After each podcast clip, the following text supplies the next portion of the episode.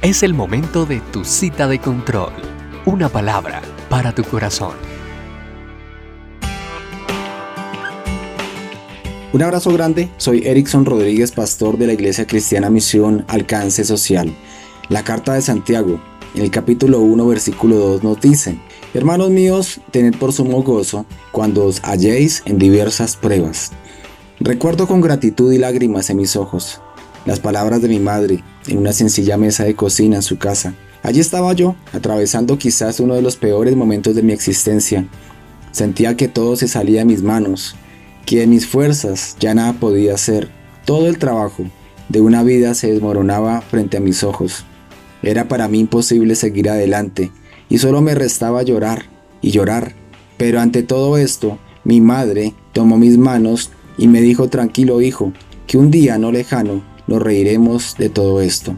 No les niego que esas palabras me hicieron llorar aún más, pero esta vez era de alegría, pues sabía y comprendía que en medio de todo este escenario tan terrible estaba Dios. Él tenía todo en sus manos y Él obraría. No sabía cómo, pero Él lo haría. Pues amigo, quiero contarle que, gloria a Dios, ya ha llegado el tiempo de reír. Ahora sí entiendo bien qué es el gozo en medio de la prueba. Ahora sí entiendo bien a qué se refería este hombre? ¿A qué se refería Santiago al respecto de la prueba? ¿Está usted atravesando esos tiempos de prueba? Si es así, tenga en cuenta lo siguiente. La prueba nunca viene a nuestras vidas sin un propósito. Siempre tendrá sentido, siempre tendrá un significado. Es verdad, el que pasa por este tiempo quiere conocer el para qué de inmediato. Señor, ¿por qué está pasando? Dímelo ya. Pero solo Dios en su tiempo le permitirá ver el para qué de esta situación. La prueba nos acerca a Dios y nos desprende del mundo. Estos tiempos se caracterizan porque nuestros ojos se centran, se enfocan en el Señor. Si el dinero, la fama, el poder nos tenían allí adheridos al mundo, estas cosas serán las primeras que Dios empiece a remover, a desvanecer, para lograr llamar nuestra atención. La prueba hace que caminemos en rectitud. Generalmente es común dentro del pueblo cristiano el que las personas lleven vidas paralelas. Son unos en la iglesia y otros fuera de ella.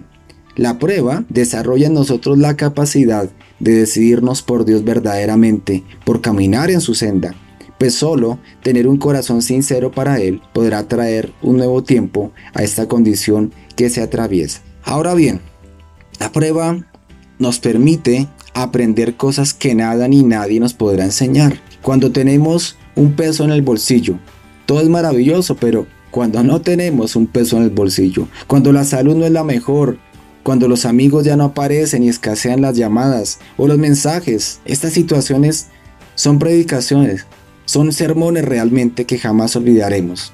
No será necesario aún tomar nota de estos sermones porque quedan escritos, grabados con lágrimas en nuestro corazón. Amigo, la prueba rompe el molde. Ese molde que puso el mundo, los amigos, las riquezas, la comodidad, el orgullo, la prepotencia, entre otras obras dignas de hombre. Cuando se rompe el molde, todo esto se va y es el momento perfecto para que aquel que nos creó y nos envió a esta tierra, no por casualidad, sino con un propósito solo Él, inicie su maravillosa obra de hacer las cosas aún mejor que al principio. Una prueba es una oportunidad de saber si estamos caminando con Jesús o si estamos cerrados en nuestro andar. Una prueba es una oportunidad de saber quiénes somos, para qué estamos hechos y saber así cuál es el propósito de Dios en nuestras vidas. Hermoso Rey, bendecimos tu nombre. Padre Celestial, hoy te pido que arropes cada persona que toma este tiempo especial para ti. Mi buen Dios, qué fuerte es pasar por pruebas y no entender el para qué de cada situación. En esos momentos pareciera que nos has dejado solos, que callas ante nuestro clamor.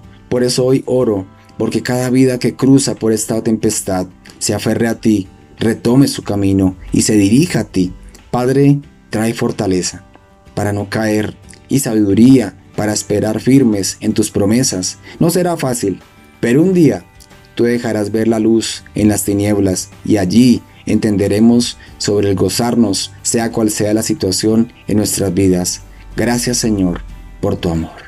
Y amigo, recuerde, haga su parte, Dios hará la suya. Nos encontramos en tu próxima cita de control.